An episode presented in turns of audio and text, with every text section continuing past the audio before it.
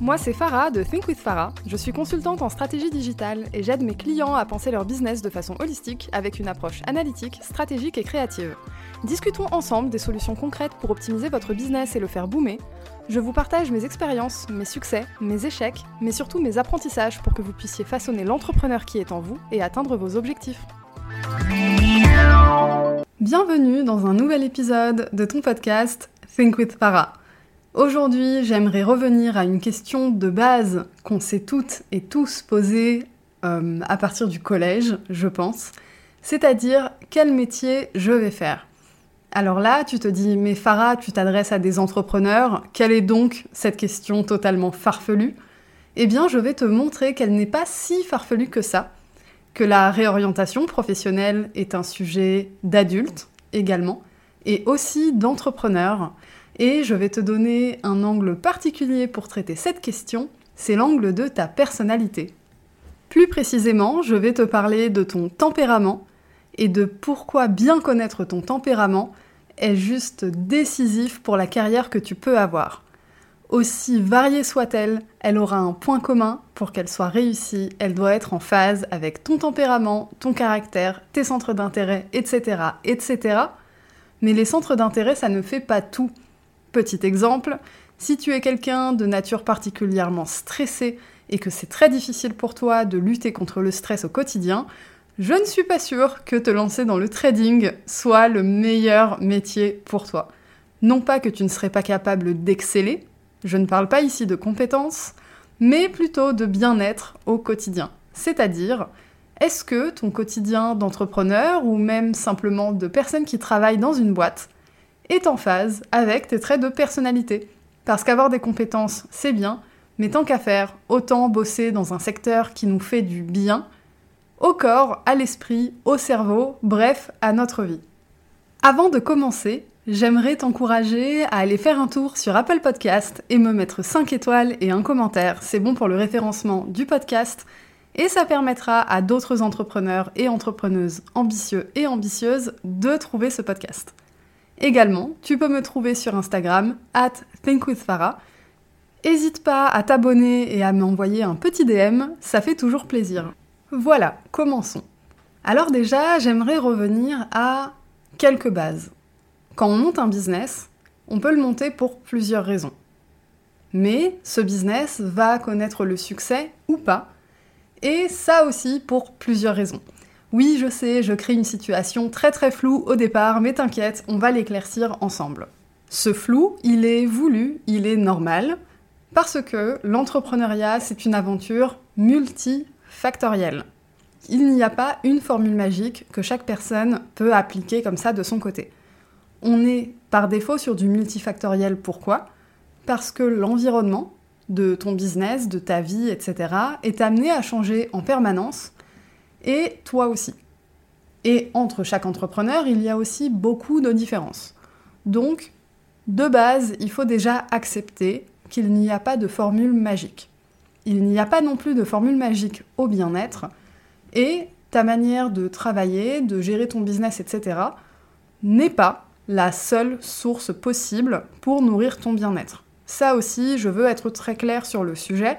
Néanmoins, on passe quand même un bon bout de temps à bosser, particulièrement quand tu es entrepreneur. Donc, disons que mettre ton business de côté comme si ça n'avait aucun impact sur ton bien-être, c'est un peu faire l'autruche. Et personnellement, j'aime pas ça, je l'ai fait par le passé, ça m'a valu deux burn-out, donc il euh, y aura pas de troisième, ok?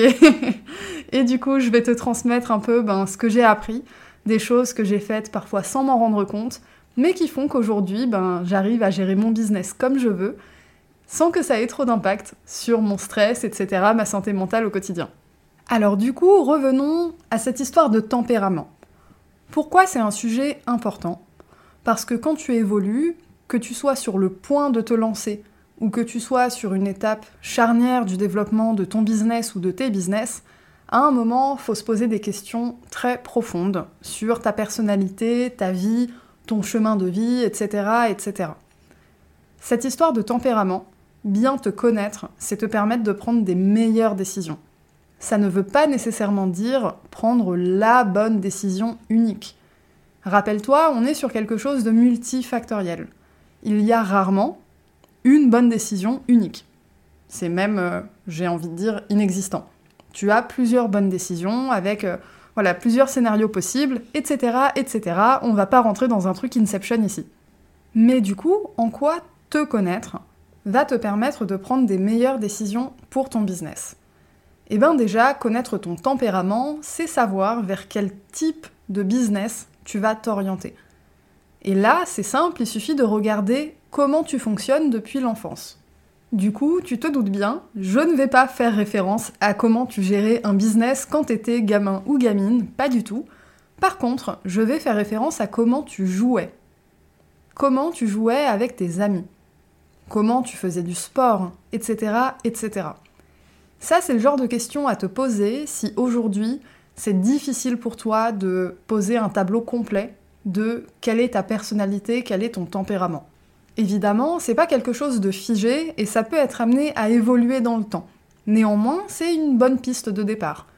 Par exemple, est-ce que tu es plus à l'aise dans les sports collectifs ou dans les sports individuels? Est-ce que tu es plus à l'aise dans les pratiques sportives, intellectuelles, artistiques? Est-ce que tu es à l'aise de parler en public? Ou à l'inverse, est-ce que tu préfères être euh, derrière la caméra, même s'il n'y a pas de caméra qui entre en jeu, est-ce que tu préfères être plutôt en retrait? Est-ce que tu es plus à l'aise dans les communications one-to-one ou est-ce que tu es OK avec les communications de groupe? Est-ce que tu es plus à l'aise à démarrer des projets, à les gérer ou à les terminer? Etc. etc. Ça, c'est un ensemble de questions que je te balance comme ça que tu peux noter, traiter au fur et à mesure. Peut-être que tu as déjà eu des éléments de réponse en entendant mes questions. Le fait est que, selon tes réponses, eh tu seras plus à l'aise dans différentes catégories de métiers, mais aussi dans différents secteurs d'activité. Je te rassure tout de suite, tu peux être timide, introverti, solitaire et exceller en tant qu'entrepreneur. Quelqu'un qui excelle dans l'entrepreneuriat, c'est pas nécessairement quelqu'un qui est forcément euh, sur le devant des projecteurs, qui aime parler avec beaucoup de monde, etc., hyper extraverti, tout ça, tout ça. Évidemment, ça peut. Mais ce n'est pas obligatoire. Ce que j'ai envie de transmettre comme message là, c'est que l'entrepreneuriat, comme j'ai dit, c'est multifactoriel, multifacette, et il y a autant de manières de gérer un business qu'il n'y a d'entrepreneurs. Le plus important ici, c'est de te connaître toi pour créer un business à ton image. Tu es la personne la plus importante de ton business. Et peu importe le type de service ou de produit que tu proposes, certes, tu le fais à destination de clients et de clientes, tu as besoin de vendre ce que tu proposes, et sans ces personnes-là, ton business n'existerait pas, clairement. On ne fait pas un business juste pour nous-mêmes, hein. à un moment il faut se mettre sur un marché, vendre, faire face à la concurrence, etc. etc. Mais ton business, c'est ton business, c'est pas le business du voisin ou de la voisine. Donc c'est aussi important de te remettre au cœur de ce business. C'est-à-dire que les valeurs que vont véhiculer ton entreprise, eh bien ce sont les tiennes, en fait. La manière dont tu vas communiquer, c'est très proche de ta manière à toi de communiquer. C'est en ça que te remettre vraiment au cœur de ton business, c'est très important. Donc euh, pour revenir un peu à toutes les questions que j'ai posées tout à l'heure, c'était des questions pas mal orientées sur ta manière de fonctionner. Mais il y a aussi ta manière de réagir. Je vais parler ici un peu plus d'émotion. Par exemple, comment tu gères le stress Est-ce que c'est quelque chose qui te nourrit positivement, qui te donne, voilà, la niaque entre guillemets, ça te donne du peps, de l'énergie pour foncer, tout défoncer, etc. Ou est-ce que, à l'inverse, c'est quelque chose qui a tendance à te faire te sentir petit ou petite, qui a tendance à te créer beaucoup trop d'anxiété au point de presque t'empêcher de fonctionner, etc., etc. Alors bien sûr, l'entrepreneuriat, c'est quelque chose de stressant de base. Heureusement, il y a plein de méthodes qui permettent de gérer son stress au quotidien. Néanmoins, si tu peux atténuer ce stress parce que tu sais que tu le gères pas très très bien, évidemment, c'est mieux. L'idée, quand on monte un business, c'est pas de commencer à s'auto-flageoler. Hein. L'idée, c'est au contraire de tous les jours faire un petit pas vers une vision plus grande que nous-mêmes, une vision qu'on a, qui nous a poussé à créer notre business, à servir les autres, parce que l'entrepreneuriat, c'est littéralement servir les autres. Tu sers évidemment ton objectif de vie personnel, mais tu es totalement tributaire des autres. Comme j'ai dit, si on n'achète pas ce que tu vends, ton business n'existe pas. Je le répète un peu parce que euh, je trouve que je ne l'ai pas assez dit dans le podcast. Je parle beaucoup de soi, de l'entrepreneur, etc. Mais l'entrepreneuriat, ce n'est pas une aventure en solitaire.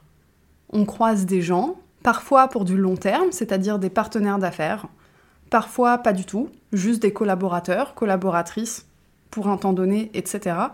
Mais c'est une aventure, mine de rien, assez collective. C'est très paradoxal parce que tu es à la fois très seul et à la fois très entouré et tributaire des autres. Mais je m'éloigne un peu et ça, je pense que ça mériterait un sujet à part entière pour un épisode de podcast. Mais revenons à nos moutons et revenons à cette histoire de tempérament et de comment ça impacte ton business. En fait, les questions, elles sont assez simples en réalité. C'est, euh, voilà, est-ce que je suis du genre à bien gérer mon stress ou pas? Est-ce que j'arrive facilement à me détacher de l'échec ou pas? Tu remarqueras que ces questions-là, non seulement elles vont t'aider à façonner dans ton esprit le type de business parfait pour toi, mais également est-ce que tu te sens prêt ou prête à attaquer cette aventure entrepreneuriale? Petite parenthèse quand même, tu peux avoir l'impression de ne pas être prêt ou prête, et au moment où ça tombe, eh ben en fait, tu gères totalement. J'aimerais lever le voile sur euh, cette histoire de euh, je me sens pas prête, je me sens pas prêt pour me lancer, etc. Déjà, est-ce que tu ne te sens pas prête ou prêt? Ou est-ce que tu n'es pas prête ou prêt? C'est pas la même chose. Parce que si tu es objectivement prêt ou prête à te lancer, mais que émotionnellement il y a un truc qui bloque, etc., etc., ben moi j'ai envie de te dire, mets les pieds dans le plat et vas-y, fonce. Parce que le jour où tu rencontreras des problèmes, eh bien tu n'auras pas d'autre choix que de les gérer de toute façon. Et être entrepreneur, c'est gérer constamment des problèmes. Qu'on se le dise, tu passes ta vie à résoudre des problématiques, à soulever des challenges, etc., etc. Et tu y arrives parce que ça fait partie de ton quotidien et que une fois devant le fait accompli, eh ben en fait, tu gères, même si c'était une situation que tu n'avais même pas envisagée avant. Pourquoi? Parce que tu es une personne avec des capacités, des compétences, des hard skills, donc des compétences techniques, des soft skills, des compétences un peu plus émotionnelles, entre guillemets. Euh, enfin, tu es capable de gérer en fait. Et là, j'ai un exemple qui n'a rien à voir avec l'entrepreneuriat, mais que j'ai vécu euh, il y a même pas deux semaines. En fait, euh, avec mon conjoint, on a récupéré une chatte de la rue qui était enceinte. On l'a récupérée le mercredi elle a mis bas le samedi. Donc elle était vraiment en fin de gestation. Et euh, je me suis réveillée le samedi matin en entendant le premier chaton miauler. Et en fait, elle avait beaucoup de mal à faire la mise bas. Je me suis retrouvée toute seule, en version sage-femme de chat. et j'ai dû l'aider à sortir un chaton. J'ai dû couper des cordons. Euh, enfin, j'ai dû gérer en fait. C'est une situation que je n'avais jamais vécue. Euh, quatre jours auparavant, on n'avait pas prévu d'avoir un chat. Enfin voilà. Et j'ai géré, parce que c'est comme ça qu'on fonctionne. On est capable de gérer sous la pression. Et pour revenir au sujet de départ, un moyen de te rassurer là-dedans, c'est de faire les bons choix de carrière et faire des choix de carrière en phase avec ta personnalité. Si tu es quelqu'un qui adore interagir avec les gens, eh bien, il faudra peut-être que tu t'orientes vers un job qui te le permet. Par exemple, enseigner, coacher, faire de la gestion de projet, du consulting, etc. Si à l'inverse c'est le genre de choses que t'aimes pas du tout, bon alors je pense qu'on a de toute façon besoin d'interagir avec des gens, sinon tu ne trouves pas de clients ou de clientes, mais sur le principe, tu peux par exemple faire du e-commerce. Tu tiens un site web, des gens achètent, etc. Et puis toi tu pilotes ça de derrière. Tu peux, euh, si tu aimes tout ce qui est, euh, je dirais, technique, web, etc., te lancer dans le développement web. Tu as plein de métiers comme ça qui sont possibles. Maintenant, j'ai pas envie de commencer à lister tous les métiers. J'ai surtout envie de parler de comment tu gères ton business.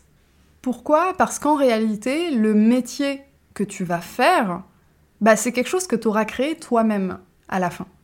Parce que finalement, l'offre parfaite pour ton business, eh bien, c'est une offre qui te ressemble.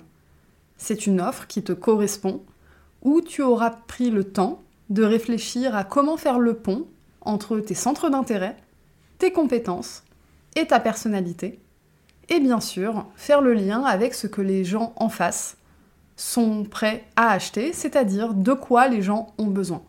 Si tu arrives à faire ça, eh bien félicitations, tu as de quoi faire un business à ton image.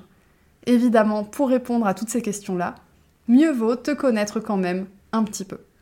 Heureusement, comme j'ai dit, c'est une évolution, c'est quelque chose de dynamique, et tu peux avoir une réponse aujourd'hui qui peut être amenée à changer, et ça ne pose aucun problème parce qu'un business évolue, ça fait partie de son cycle normal.